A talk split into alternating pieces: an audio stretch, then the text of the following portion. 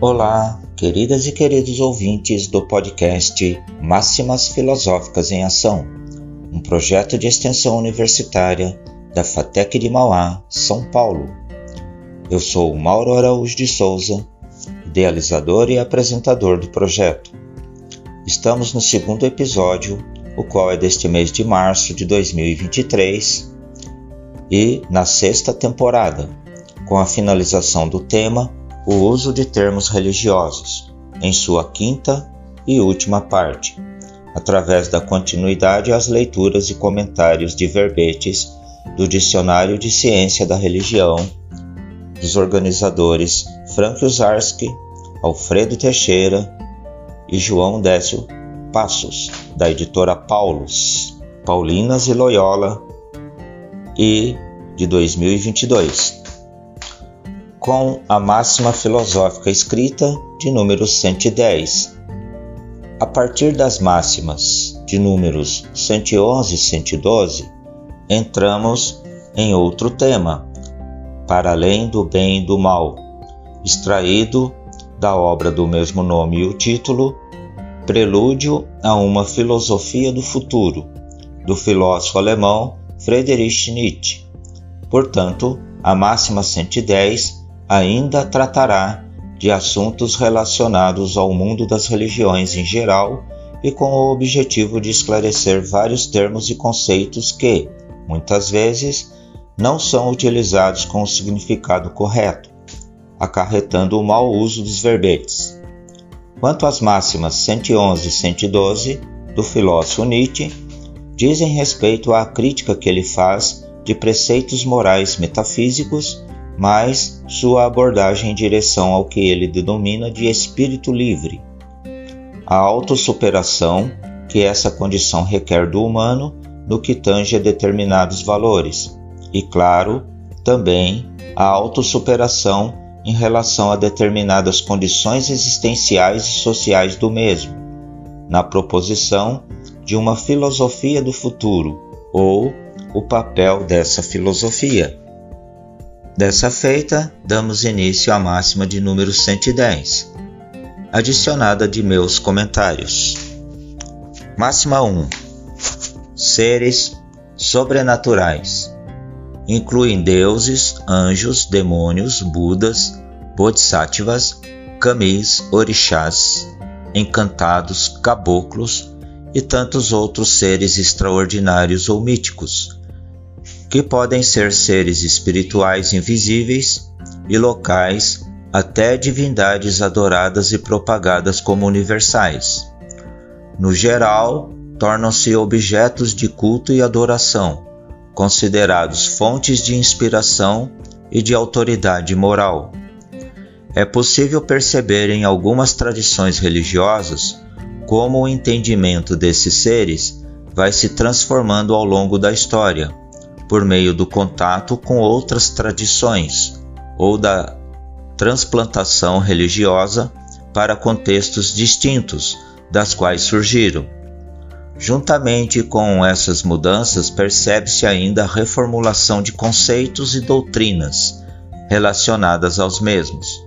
O sobrenatural pode ser entendido como o conjunto de fenômenos não explicáveis de maneira racional pelas leis da natureza ou que sejam atribuídos de uma condição ou fonte divina. Página 829. Meus comentários. Os seres eh, sobrenaturais de que trata a primeira máxima são seres de várias espécies, tais como seres míticos, seres espirituais, seres de religiões locais e universais.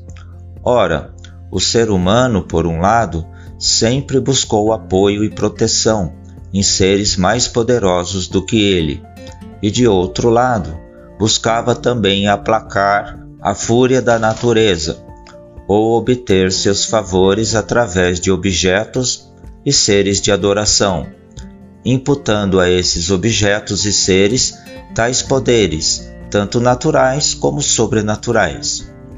O fato é que o ser humano atribuiu ao sobrenatural tudo aquilo que ele não sabe ou não tem condições de explicar naturalmente.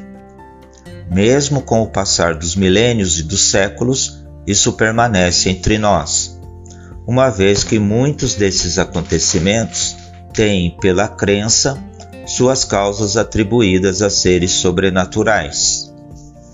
Máxima 2 Símbolos, simbolismo. Estudos sobre o símbolo existem nas mais variadas áreas do saber. No caso religioso, as exteriorizações humanas são, a rigor, simbólicas, uma vez que os símbolos despertam a experiência individual e transmutam-na em ato espiritual, em compreensão metafísica do mundo. Assim sendo, o símbolo apresenta-se como a linguagem da religião e, enquanto tal, comunica, além de uma relação puramente convencional entre o signo e seu significado. Página 838. Comentários. Sobre os símbolos, temos que existem várias áreas do conhecimento que os estudam.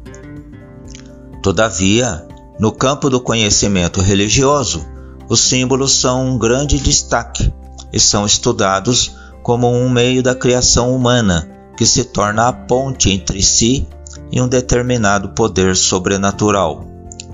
Noutras palavras, ao símbolo, o ser humano religioso, o homo religiosus, atribui a conexão entre si e o sagrado, o que não raras vezes faz do símbolo um portal para o além e que traz a esse humano proteção e, ao mesmo tempo, a cura para muitos problemas, em geral oriunda da fé.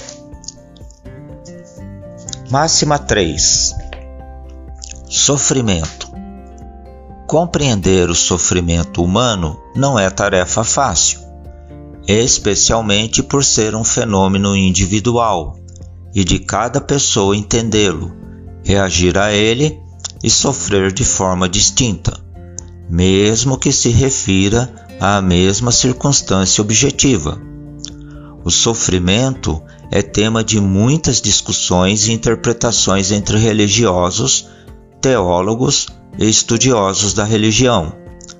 Segundo o antropólogo Clifford Geertz, a busca por ressignificar o sofrimento constitui uma meta fundamental das religiões.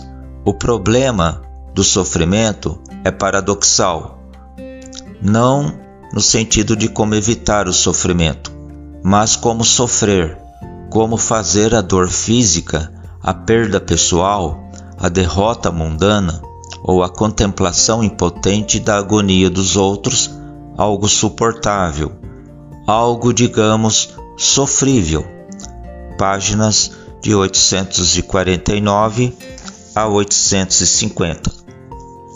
Comentários: O sofrimento é algo que sempre incomodou o ser humano e por isso mesmo continua sendo alvo de muitos estudos, mas também de muitas especulações. Geralmente, a explicação religiosa para o sofrimento é atravessada por alguma falta cometida pelo ser humano em relação ao sagrado, ou até um tipo de provação para torná-lo mais forte espiritualmente. Interessante, inclusive, que do ponto de vista antropológico, temos que o papel das religiões é tornar o sofrimento algo de suportável para o ser humano, isto é, que seja possível sofrer já que ele é sempre passível de sofrimento frente à sua própria existência. Lembrando aqui de Nietzsche, o problema do sofrimento não é o sofrimento, mas a falta de sentido que ele pode trazer. Por isso se faz, Mister, encontrar um sentido para ele. E as religiões fazem isso. E agora vamos à leitura das máximas de número 111 com aforismos de Nietzsche e na sequência os meus comentários. Aqui em geral, as máximas são curtas. Máxima 4. A crença fundamental dos metafísicos é a crença na oposição de valores. Aforismo 2, página 10. Comentários. Porque a crença dos metafísicos é a oposição de valores? Ora, a melhor forma, por exemplo, do bem metafísico se afirmar é mostrando oposição ao mal. Portanto, essa oposição de valores marca a característica dualista da nossa tradição metafísica. Vejamos como no cotidiano utilizamos essa oposição de valores como se de fato a natureza fosse assim. Já que muitas vezes o ser humano atribui o bem e o mal às forças naturais. Portanto, nossas culturas são atravessadas por essa crença. Máxima 5. É preciso inicialmente liquidar aquele outro e mais funesto atomismo que o cristianismo ensinou melhor e por mais longo tempo, o atomismo da alma. Está aberto o caminho para novas versões e refinamentos da hipótese da alma, e conceitos como alma mortal, alma como pluralidade do sujeito, e alma como estrutura social dos impulsos e afetos, querem ter, de agora em diante, direitos de cidadania na ciência. Aforismo 13, página 20. Comentários. Como crítico do cristianismo, Nietzsche lhe atribuiu o que denomina de atomismo da alma, ou seja, a alma é indivisível e una o filósofo então propõe uma outra condição que dinamita a unicidade da mesma e até faz dos muitos afetos uma pluralidade de almas em nós. É até complicado nesse viés falarmos de indivíduo, isto é, o indivíduo simplesmente não existe. O que existe é uma pluralidade de almas. Aforismo 6 Quanto à superstição dos lógicos, nunca me cansarei de sublinhar um pequeno fato que esses supersticiosos não admitem de bom grado, a saber, que um pensamento vem quando ele quer e não quando eu quero, de modo que é um falseamento da realidade efetiva dizer o sujeito eu é a condição do predicado penso. Aforismo 17 página 23. Aqui, Nietzsche faz a crítica ao poderio da razão humana, colocando para nós que nossos pensares surgem das relações dos nossos próprios instintos. São manifestações desses afetos, e sendo assim, nada mais equivocado do que o famoso eu penso. O eu não passa de uma Ficção. Máxima 7.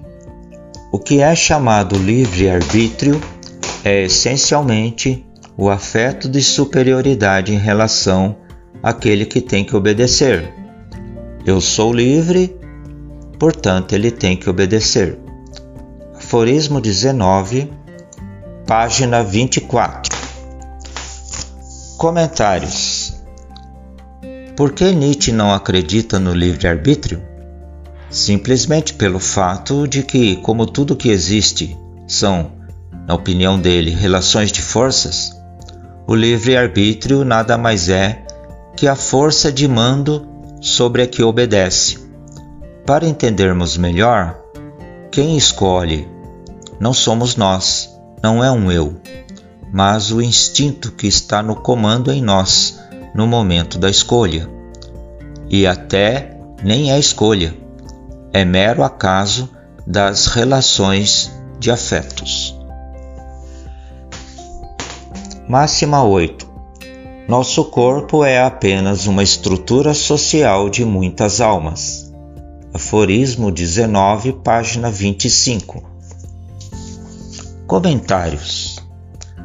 Essa máxima repete o que já estamos vendo, isto é, de que somos uma pluralidade e não algo uno. Ao modo Nietzscheano, somos relações de forças que, por um tempo, mantêm-se como corpo, o que acaba nos passando uma sensação de unidade, que no fundo é o domínio de alguns afetos sobre outros e não uma unidade tal como a pensamos. Máxima 9. Existem alturas da alma de onde mesmo a tragédia deixa de ser trágica. O que serve de alimento ou de bálsamo para o tipo superior de homem deve ser quase veneno para um tipo bem diverso e menor. Aforismo 29, página 37. Meus comentários. Nessa outra máxima, temos uma outra tomada de direção, a saber, de que aquele que já passou por certas tragédias e delas saiu vivo, de certo modo está mais forte, e já não é qualquer coisa que o tira do eixo, o que já não acontece com quem jamais passou por elas e costuma fazer tempestade em copo d'água. Máxima 10 Supondo finalmente que se conseguisse explicar toda a nossa vida instintiva como a elaboração e ramificação de uma forma básica da vontade, a vontade de poder, como é a minha tese, supondo que se pudesse reconduzir todas as funções orgânicas a essa vontade de poder e nela se encontrasse também a solução para o problema da geração e nutrição é um só problema. Então se obteria o direito de definir toda força atuante inequivocamente como vontade de poder. O mundo visto de dentro, o mundo definido e designado conforme o seu caráter inteligível, seria justamente vontade de poder e nada mais. Aforismo 36 página 43. Comentários. Essa máxima retrata o cerne da filosofia de Nietzsche. A vontade de poder, ou vontade de potência, é a coroação de uma teoria que sustenta que o mundo é um conjunto de forças em relações diversas, ou seja, relações de forças essas forças são potências que tendem ou que se impulsionam em busca de mais potência. Uma pulsão, um querer sem sujeito, intitulado pelo filósofo como vontade. Esse é um modo mais simples de tentar explicar o que não é tão simples assim. Espero ter conseguido essa façanha de expressar de uma forma um pouco mais clara o que é vontade de poder. Por fim, vamos à máxima de número 112, como continuação dos aforismos de Nietzsche e dos meus respectivos comentários. Máxima 11. Não se prender a uma pessoa, não se prender a uma pátria, não se prender a uma compaixão, não se prender a uma ciência, não se prender a seu próprio desligamento, ao voluptuoso abandono e afastamento do pássaro que ganha sempre mais altura para ver mais e mais coisas abaixo de si. O perigo daquele que voa. É preciso saber preservar-se a mais dura prova de independência. Aforismo 41, página 46. Comentários: É o típico aforismo que fala de superação como condição para alguém alcançar o status de espírito livre. Livre na seguinte condição: de ter se libertado de suas amarras de alcançar uma certa independência, mediante o que para muitos é até um porto seguro. Tal espírito livre não tem pátria, não pertence a nada e a ninguém. Para isso, é preciso ser muito forte. Não é para qualquer um de nós, é mesmo até uma exceção entre nós. Máxima 12. Onde quer que a neurose religiosa tenha aparecido na Terra, nós a encontramos ligada a três prescrições dietéticas perigosas: solidão, jejum e abstinência sexual. Aforismo 47, página 53. Comentários. Segundo Nietzsche, a neurose religiosa retira o humano de sua condição natural, impondo-lhe restrições isto é, o afasta de tudo que necessita para a manutenção da própria espécie humana. Aforismo 13 A religião também fornece a uma parte dos dominados orientação e oportunidade de preparar-se para dominar e comandar. Aforismo 61 página 64. Comentários: Nessa máxima, Nietzsche aponta a religião como aquela capaz de oferecer, para alguns dominados, condições para que possam também eles dominarem, já que nela recebem formação para isso. Caso exemplar aqui dos sacerdotes e pastores. Máxima 14. O conhecimento pelo conhecimento. Eis a última armadilha colocada pela moral. É assim que mais uma vez nos enredamos inteiramente nela. Aforismo 64, página 67. Meus comentários. Aqui o filósofo traz a tônica de sua crítica a todo tipo de metafísico a todo tipo do famoso em si, pois não há nada que seja em si, muito menos o conhecimento. Claro que também nada é desinteressado, ou seja, o conhecimento pelo conhecimento não passa de uma mentira. Máxima 15. Não existem fenômenos morais apenas uma interpretação moral dos fenômenos. Aforismo 108, página 73. Comentários. Para Nietzsche, a moral não existe enquanto fenômeno e acontecimento. Ela existe apenas como interpretação. Portanto, o ponto de vista moral depende de quem interpreta e de qual interpretação prepondera sobre as demais. Aforismo 117, na máxima 16 agora. A vontade de superar um afeto é, em última instância, tão somente a vontade de um outro afeto, ou vários outros afetos página 75. Meus comentários. Vejamos que interessante. Quando temos um sentimento, tendo em vista dominar outros, não somos nós, mas apenas um sentimento ou afeto que naquele momento quer dominar os outros sentimentos ou afetos em nós mesmos.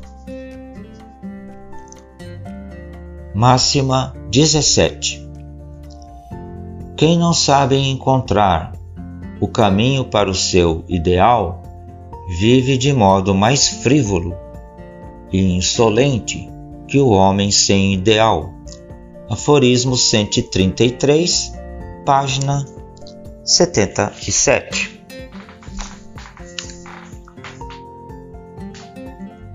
Meus comentários. Aqui o filósofo não perdoa também.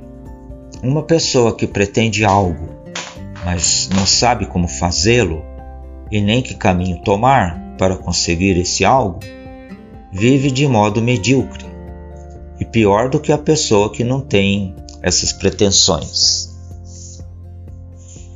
Máxima 18. Quem combate monstruosidades deve cuidar para que não se torne um monstro. Se você olhar longamente para um abismo, o abismo também olha para dentro de você. Aforismo 146, página 79. Comentários. Esse aforismo é de certa forma assustador, porém verdadeiro. Quando combatemos monstros, todo cuidado é pouco, para que também nós não nos tornemos monstros, já que muitas vezes utilizamos as mesmas armas deles. Edith vai mais longe. Quando olhamos para um precipício, ele também olha para nós, ou seja, o precipício entra dentro de nós e passamos a ter abismos dentro de nós. Uma terrível realidade, pois ficamos totalmente perdidos.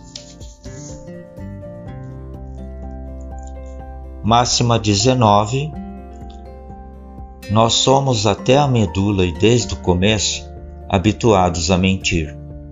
Somos muito mais artistas do que pensamos.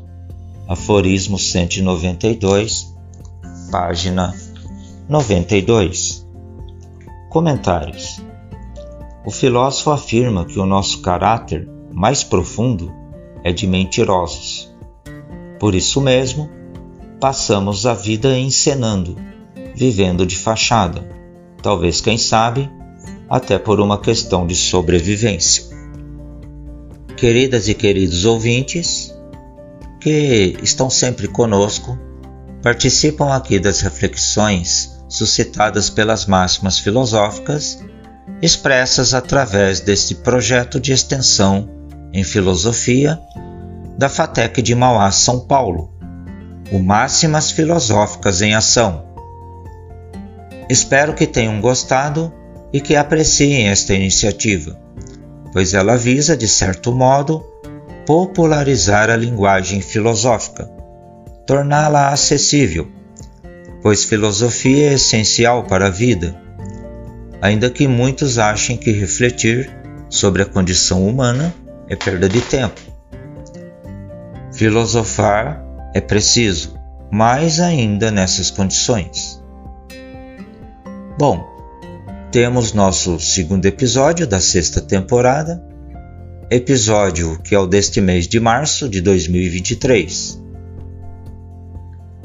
E até as nossas próximas máximas filosóficas no mês de abril e seus respectivos comentários. Essas máximas terão a continuidade dos aforismos de Nietzsche através da sua obra Para Além do Bem e do Mal Prelúdio a uma Filosofia do Futuro. Do mais, um grande abraço e boas reflexões.